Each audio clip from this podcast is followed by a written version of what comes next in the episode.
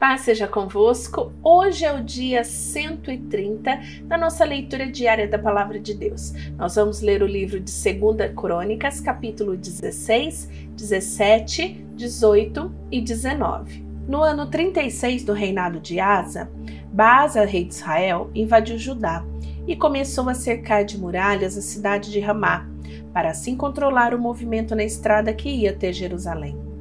Por isso, o rei Asa pegou prata e ouro do templo e do palácio e entregou alguns dos seus servidores a fim de levarem para Damasco e dessem ao rei Ben-Hadad da Síria.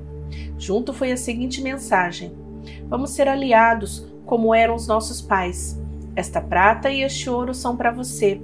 Retire agora o apoio que você está dando a Baasa, rei de Israel, para que assim ele tenha que tirar os seus soldados do meu país. Ben-Hadad concordou com a proposta de Asa e mandou que os seus comandantes e os seus exércitos atacassem a cidade de Israel. Eles conquistaram Ijon, Dan, Abel-Maim e todas as cidades armazém do território de Naphtali. Quando o rei Baasa soube que havia acontecido, parou de construir as muralhas de Ramá. Aí o rei Asa mandou chamar todo o povo de Judá, e eles levaram dali as pedras e a madeira que Baasa havia estado usando para construir as muralhas em volta de Ramá. Com esse material, Asa construiu muralhas em volta de Gebe de Mispa. Por esse tempo, o profeta Hanani foi falar com o rei Asa de Judá e disse: O Senhor confiou no rei da Síria, em vez de confiar no Senhor, seu Deus, e por isso o exército do rei de Israel conseguiu fugir. Não é verdade que os soldados da Etiópia e da Líbia formaram um enorme exército com muitos carros de guerra e cavaleiros? No entanto, o Senhor confiou em Deus, o Senhor, e ele lhe deu a vitória. Deus está sempre vigiando tudo o que acontece no mundo, a fim de dar forças a todos que são fiéis a Ele com todo o coração. Dessa vez, o Senhor fez uma loucura e por isso, de agora em diante, o Senhor vai estar sempre em guerra. Asa ficou tão zangado com o profeta que mandou amarrá-lo com corrente e metê-lo na prisão. E foi nesse tempo também que Asa perseguiu algumas pessoas do seu próprio povo. Todas as outras coisas que o rei Asa fez, desde o princípio do seu reinado até o fim, estão escritas na história dos reis de Judá e de Israel. No ano 39 do seu reinado, ele foi atacado por uma doença muito grave nos pés. Mesmo assim, não pediu socorro a Deus, o Senhor, mas confiou nos médicos. No ano 41 do seu reinado, Asa morreu e foi sepultado no túmulo que ele tinha mandado cavar na cidade de Davi. Encheram o túmulo de perfumes de várias especiarias que tinham sido preparadas com muita arte e colocaram o corpo ali dentro. Depois fizeram uma enorme fogueira em honra dele. Josafá ficou no lugar de Asa, o seu pai, como rei de Judá, e se preparou para defender o reino de Israel. Colocou soldados em todas as cidades de Judá, que eram protegidas por muralhas, e também pôs acampamentos militares em todo o território de Judá, e na cidade de Efraim, que Asa, seu pai, havia conquistado. O Senhor Deus abençoou Josafá, porque ele agiu como seu pai tinha agido no princípio do seu reinado. Ele não adorou o Deus Baal, mas adorou a Deus do seu pai e obedeceu aos seus mandamentos, em vez de seguir o mau exemplo dos reis de Israel. O Senhor firmou o poder de Josafá como rei, e todos em Judá lhe davam presentes. Assim Josafá ficou muito rico e famoso. Continuou cada vez mais decidido a obedecer às leis de Deus e acabou com os lugares pagãos de adoração e os postes da deusa Será que havia no país de Judá. No terceiro ano do seu reinado, Josafá enviou as seguintes autoridades para ensinarem a lei de Deus nas cidades de Judá: Ben-Rail, Obadias, Zacarias, Netael e Micaías. Junto com eles foram os seguintes levitas: Semaías, Netaías, Zebadias, Azael, Semiramote, Jonatas, Adonias, Tobias, Tobiadomias e os sacerdotes Elisama e Geurão também foram. Levaram consigo o livro da lei de Deus, o Senhor, e foram por todas as cidades de Judá, ensinando a lei a todo o povo. O Senhor Deus fez com que todos os povos vizinhos de Judá ficassem com medo de Josafá, e por isso eles não fizeram guerra contra eles. Alguns filisteus trouxeram presentes e prata para Josafá, como imposto, e alguns árabes trouxeram 7.700 ovelhas e 7.700 bodes. Josafá foi ficando cada vez mais forte e construiu fortalezas e cidades armazém, onde ajuntou grande quantidade de mantimentos. Em Jerusalém, ele colocou oficiais valentes e experimentados. Esta é a lista desses oficiais de acordo com os grupos de família que eles comandavam. Adna era o comandante das tropas das famílias de Judá e comandava 300 mil soldados. Em seguida vinha Joanã, que comandava 280 mil soldados. E depois vinha Amazias, filho de Zicre, que comandava 200 mil soldados. Amazias tinha se apresentado de livre e espontânea vontade para servir a Deus, o Senhor. O comandante dos soldados das famílias de Benjamim era Eliada, um oficial valente. Ele comandava 200 mil homens armados de escudo e arcos e flechas. Finalmente vinha Josabade, que comandava 180 mil homens armados. Todos estes estavam ao serviço de Josafá em Jerusalém. Além destes, ele havia colocado outros soldados em todas as cidades de Judá que eram protegidas por muralhas. Quando Josafá ficou muito rico e famoso, ele se tornou aliado do rei Acabe, rei de Israel, por laços de casamento.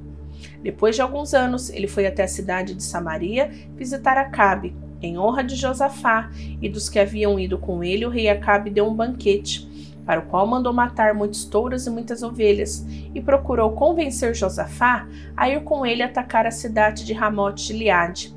Ele perguntou a Josafá: Você vai comigo atacar Ramote? Josafá respondeu: Quando você estiver pronto para a batalha, eu também estarei, e assim também os meus soldados. Iremos lutar junto com você. Mas primeiro vamos consultar a Deus, o Senhor. Aí Acabe mandou chamar os profetas, que eram quatrocentos, e perguntou: Devemos atacar a cidade de Ramote ou não? Eles responderam: Ataque, pois o Senhor Deus lhe dará a vitória. Mas Josafá perguntou: Não existe aqui mais nenhum profeta para nós consultarmos o Senhor por meio deles? Acabe respondeu: Existe outro, ele se chama Micaías, filho de Ilã. Mas eu tenho ódio dele, porque ele nunca profetiza para mim o que é bom, mas só o que é ruim. Não fale desse jeito, disse Josafá. Então Acabe chamou um oficial e mandou que ele fosse imediatamente buscar Micaías.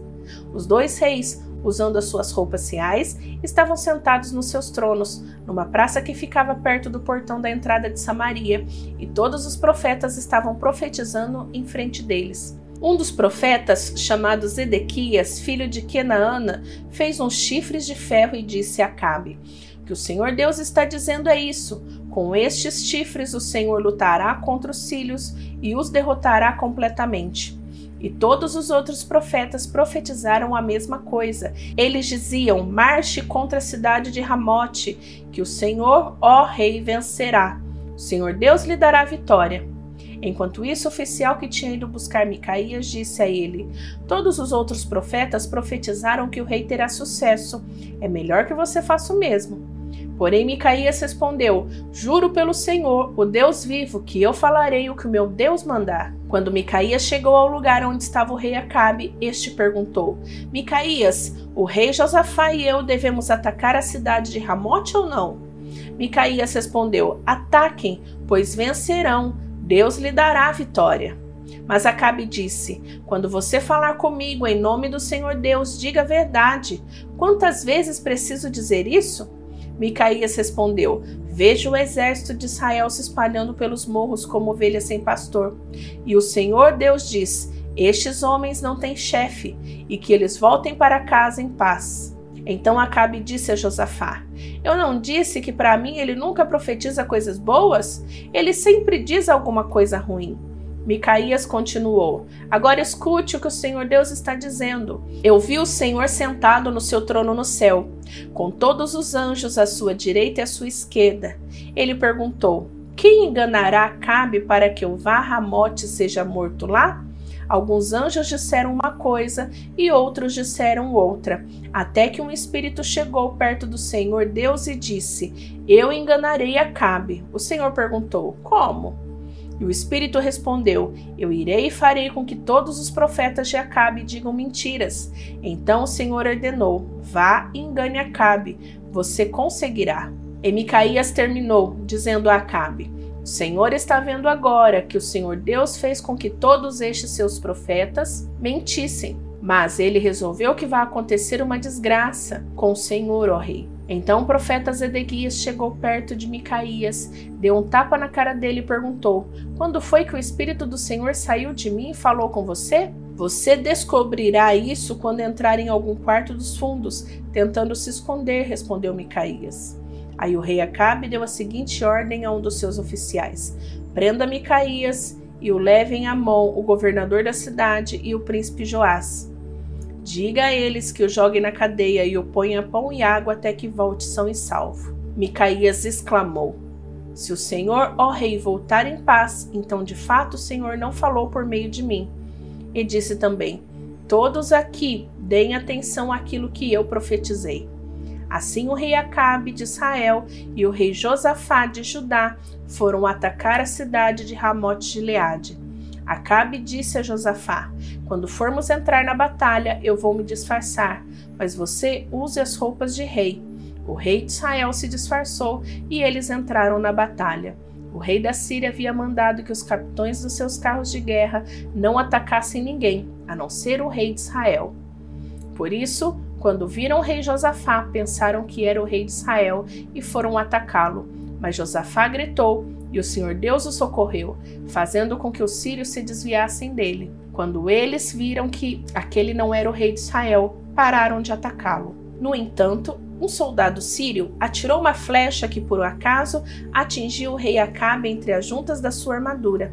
Então ele gritou para o condutor do seu carro: Fui ferido, dê a volta e me leve para fora da batalha. Enquanto a batalha ficava cada vez mais forte, o rei Acabe segurou-se de pé no seu carro de guerra, de frente para os sírios, até a tarde ao pôr do sol, e ele morreu. Josafá, rei de Judá, voltou são e salvo para o seu palácio em Jerusalém.